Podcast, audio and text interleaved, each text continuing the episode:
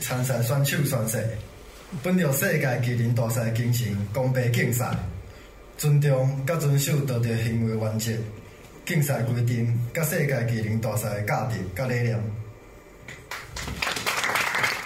大家好，欢迎回到爱宝科技之频道。那我们这一集再度邀请我们 WSC 国际技能竞赛金牌张建雄。呃，建雄可能很多人之前，如果你有注意国际技能竞赛相关新闻，或是你在 YouTube 一些频道有注意到，他代表他那一组的选手的一个宣誓，比较特殊是用他用台语来支持。诶建雄当初怎么想到这一点呢？特别设计吗？还是说我临时起意？我从小就是比较叛逆的学生，啊、就是例例如说，你今天给我两个选项，我的想法不是从这两个选项里面挑，我的想法是哎有没有其他选项这啊样子。那个劳动部就跟我说，哎、你你被抽到了。他一开始是问我要不要嗯啊，然后我就、我就说哦好啊，然后他就说，哎、那那那你就可以上去讲，那你可以直接讲中文就好。嗯那他他这样跟我讲说，那个叛逆的心就被激起来的时候，我我我当时说，我为什么都讲中文？嗯然后我就他啊可以讲台语嘛，他就说。好像也不会有人听得懂，啊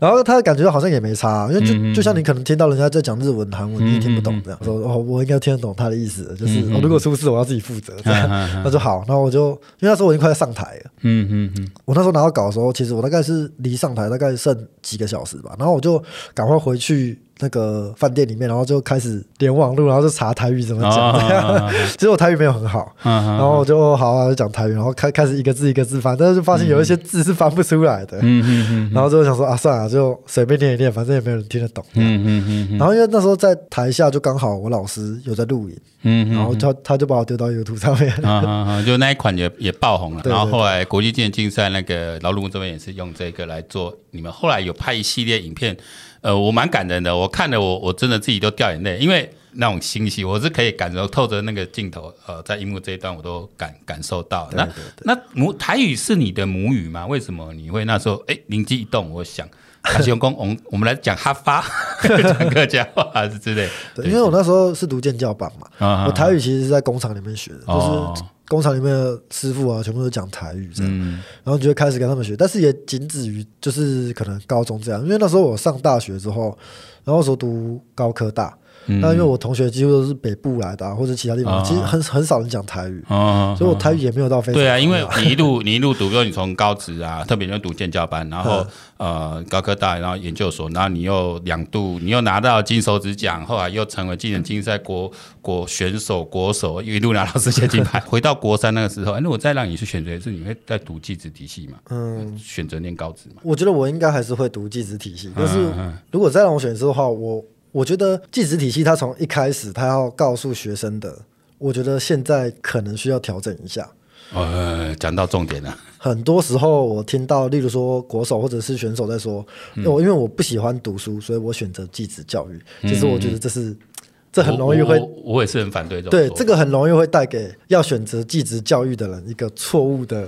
错误的开始。嗯嗯如果你是因为我成绩不好，我不想读书，所以我选择继职教育，但是最后又把你保送到需要读书的 地方，我觉得这是很很本末倒置的事情。嗯嗯嗯嗯，解决的方法竟然是我在一个需要读书的地方开一个不需要读书的班级。你那时候因为你本来念建教班，说真的，我相信你读书时间没有太多哦，，对我又比一般的学生读书少了应该一是半的读书时间对，然因为你后我要那时上候班嘛又练选手。嗯，有点选手，所以对我又比一般的建教班少一半的时间，你我等于是没有读高中就直接跳到大学。对，所以那时候怎么撑过来？我那时候就很想问这个问题，我那个时候的政策还没有像现在这么完善。还没有我那时候一进那个，因为他一开始一定都是很很好听的，不分系进一班这啊样，啊然后一进去开学第一天就叫你选系了这啊样。啊那时候我当然也不知道去什么，所以我就填机械工程系这样。嗯那我一到那边哇，我才发现机械系跟机械工程系差在哪里。 工程它不像我们平常那种技职教育，工程师其实它是一个科学，嗯嗯，就是它需要大量的运算，哦其实就是数学啦。我说真的，到后来都是数其实学，就是数学跟物理这样 而已。所以我很快就放弃。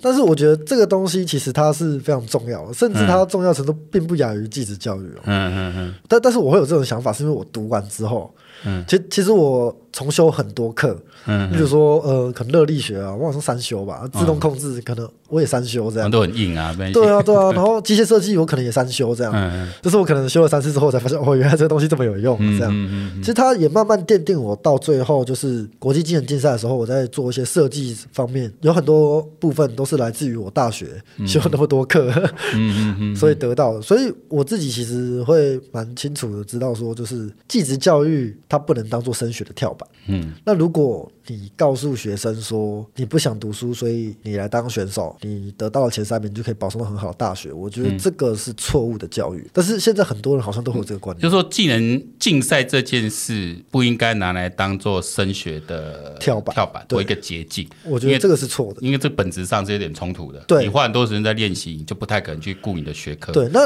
如果你今天把学生送到了那个很好的大学，就可能我是车床，他也不可能，哦因为你车床很厉害，所以我就专门只上车床的课，也不可能嗯这样。那反而学生在那边四年过后，他本来很厉害的技能，四年过后他什么都不会，就像我当初一样。嗯嗯嗯嗯。我其实四年过后，我我我那时候很厉害的技能，我大概都忘光了。呃，因为技能竞赛它要吸引选手进来，你要花那么多时间投入这个练习，好、那一定要有一些奖励的措施。那当然说提供一个呃入学的名额给给选手们进来，好、让你们能够保送台科大，因为确实也蛮多呃，比如说高职，它是在。重点在培养这种呃技能竞赛选手，他们都会强调说，哦，我们这边的几个几个呃，今年保送进台科大、进北科大，他也是把那来当号召。那很多家长是愿意把小孩子这样对送进来，他毕竟是个吸引力啦。我觉得有几个点，第一个点就是你一开始要教会学生的，就不是说你不喜欢读书，所以你要来这里。嗯嗯嗯应该应该是说，呃，在其其实，在继续教育里面啊，有很多学生他到大学他成绩是很不好的，嗯嗯，但是也有到因为继续教育进入大学的时候，但是他的成绩还是可以维持住的。嗯那其实我觉得这个主要的落差其实是在学生的学习心态上面。还是在自己对，那你一开始要怎么，呃，你要用什么心态到嗯科大里面？嗯我觉得这个很重要。嗯，就对是不能逃避啦。对你，你对你如果因为想要逃避我课业不好，所以我来选选手，嗯好，今天真的让你拿到了前三名，你到里面你你一样要面对那些东西，那你很有可能会继续逃避。嗯，我觉得这个不是我开一个专班让你缓冲就好的，先讲个现实中啊，因为就你观察，你说有这种因为绩优进去学校之后，他真的适应不了的案例多吗？就最后念不下去离开的，非常多。我非常多我我那个时候大概有一半的这种绩优啊、绩保啊，大概会挂一半吧。会挂一半。然后有一会挂一半，然后有一半是苟延残喘，然啊后大概有两三个是成绩很好，嗯嗯，嗯所以还是会有成绩，还是会有成绩很好。那这代表什么？代表我觉得有一部分的原因其实出在人。嗯可是就你自己哦，因为我们别人怎样我不知道，就就对谈你自己说，你那时候这样情况下来，发、啊、靠我程度真的差蛮多，你会不会很惶恐？觉得啊我还是我很算惶了恐啊，你有惶因恐为我那个时候我宿舍嘛，我有三个室友，然后嗯三个室友几乎都是那种统测不会低于九十五分数学的，嗯嗯嗯，。数学不会低于九十。我那时候刚上大学，我连二 a 分之负 b 加减根号 b 平方减四 ac 什么我都不知道 哎，你像我，我也不知道，对，但是高中生应该要知道这个东西。对， 对对，啊，但是到到那边就是我很惊讶，就是我我连微积分都没上过，甚至我连数学都没上过什么这样。然后他们在那边就是哦，大一大二数学都不用听，但是我不一样。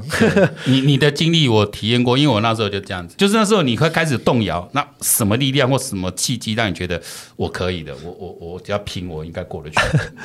我觉得好像没有了， 因为我我我大部分的时候我都是觉得说，呃，为为什么没过？其实我第一个当然还是先怪自己啊，我可能。没有真的用尽全力去把它读好。如果我把练选手的一半的精神拿来在这个课业上面，我一定会过关。其实那时候我心里是很清楚知道这件事情的，嗯嗯这样只是可能这个东西我真的没有兴趣，所以我没有办法做成做到像练选手这个样子。嗯你在学这些东西的时候，你会觉得没兴趣，是因为你不知道怎么使用它。 嗯嗯嗯所以你会觉得我学这些东西没有用。那其实我我回去当国手之后，其实就是你开始要设计一些东西啊，然后你就会发现，哎、其实这些东西我以前好像有上过这个样子，嗯嗯，就是可能哎、诶齿轮啊，什么怎么配啊，嗯或者是一些机器哎、诶皮带怎么算啊之类的。嗯嗯嗯，然后可可能你要算马达的功率什么的，你就会开始想到以前的什么自动控制，好像有上过这种嗯东西，然后才会开始知道说，哦，原来我以前上的这些东西是有有有用的，这样对，我们就想说现在科技教育就是作用学啦。对对对先做啊，你会去应用它，那再去了解它背后的一些理论啊、对原理这一段，是学习的一个一个过程。然后在你提到说，呃，你发现那很多人就真的就撑不下去刷掉，你觉得其实是个人问题，你再努力一点，你可能会过。而且事实上，学校应该有有给一点缓冲的空间的哦，只是你可能自己还是没有去把它顶过去。我觉得如果今天我是台科大教授，我可能也会很困扰，嗯就是，哎、我我我真的让你过吗？就是如果我让你过了，那你会出去，其实你什么都不会，嗯那会不会其实你会砸坏台科大这个招？如果我是台科大的教授，那其实也会有这种压力。嗯嗯但是如果今天你没有一个很好的配套措施，你只是哦，我就开一个专班，然后这个专班上了所有的课，你都要让它放水过，嗯或者是你都要好过一点。我觉得这个好像不是一个特别好的解决办法。不过就是呃，就是在学校立场，他也可能就是我给你一点缓冲的时间，因为其实我访问蛮多国手，大部分都已经就是从高职的时候就已经升上台科大、北科大，像高科大、云科大都有。我问他们说，那那那入学的时候状况怎么样？其实一般都说都会有点困难啦、对对，但大部分都撑过去。那你自己的方法是怎样？就是我我那我就我就硬硬凹 了。当然每次如果被当的话，当然一定还是会啊、哦，为什么要在这里？为什么这么辛嗯苦？然后要重修了。然后这时候是什么？自己再去给自己打气，检视自己吗？还是有什么这样的调就试是？就是，我觉得那个时候就是啊，被当了怎么办？然后赶快再想办法重修这样嗯子。因为其实很很多时候我自己会心里清楚，就是啊被当了，然后嗯可能是因为我侥幸心理就觉得会过，但其实最后没有过。我觉得很多时候是因为这样，我最后当当当然都是先怪自己啊，嗯，就是啊 自己读不起来，然后就是一读书它跟训练一样，有时候没有捷径，你就是要一直读嗯这样而已。那后来有没有觉得，哎、其实读书这东西一样是有策略、有有诀窍、哦，当然有可，以就去就是他探还索是要找到适适合自己的读书方式。嗯嗯嗯，对，还是有很多成绩很好的选手，嗯嗯，那他们我觉得他们都是有自己的读书方式，然后甚至是他们坐得住，嗯嗯，我觉得大部分的选手就是因为坐不住，然后可能高中时期就一直灌输自己是不喜欢读书的学生。嗯我自己觉得，或许这世界上没有不喜欢读书的学生，只是没有读到自己喜欢书的学生而已。嗯嗯，嗯对，或许没有不喜欢读书的学生，只是你没有读到你自己喜欢想要的读的，自己对喜欢读的，这个我也蛮蛮有感受。不过你当初如果呃当初会念建教班的话是。呃，是你的成绩只能念建教班，因为我家很穷，还是就就家里就状况需要你，等于需要靠自己来来办公对办我读那时候就是两条龙，一个读夜校，一个读尖教班。那时候就我的想法很简嗯单，但是你的成绩其实应该可以念一般的，哦可以啊可以啊结果就可以说只是因为纯粹因为家境的关系我我有两个妹妹，一个哥哥，哦，然后我我们家是单亲，嗯，嗯嗯是是都是靠妈妈吗？对对还是对靠妈妈。我妈那时候就是跟我爸离婚之后，她可能身体也不太好，所以也没有办法一直工作这样。嗯嗯嗯嗯，所以呢，那有一段时间我们家是没有人在工作，就只靠补助这个样子。哦，所以就是上高中之后，我就是要么就是读夜校出去工作，然后嗯要么就是建教合作建班。教合作好像是是三个月在工厂，三个月回学校。对对我对。哦所以你那时候也本来是想着说，哎，我可以我没透有过这个没有，我我那时候完全根不是本，因为我我我觉得那时候我就是一个小朋友啊，我根本就不知道大学有分那么多。哦我你我想说，你个国立也可以让我读就好了对。啊，就是至少先省钱嘛。对对啊对对对然后这个以后就业又更有更有保障嘛。透过竞赛也是一个可以升学的一个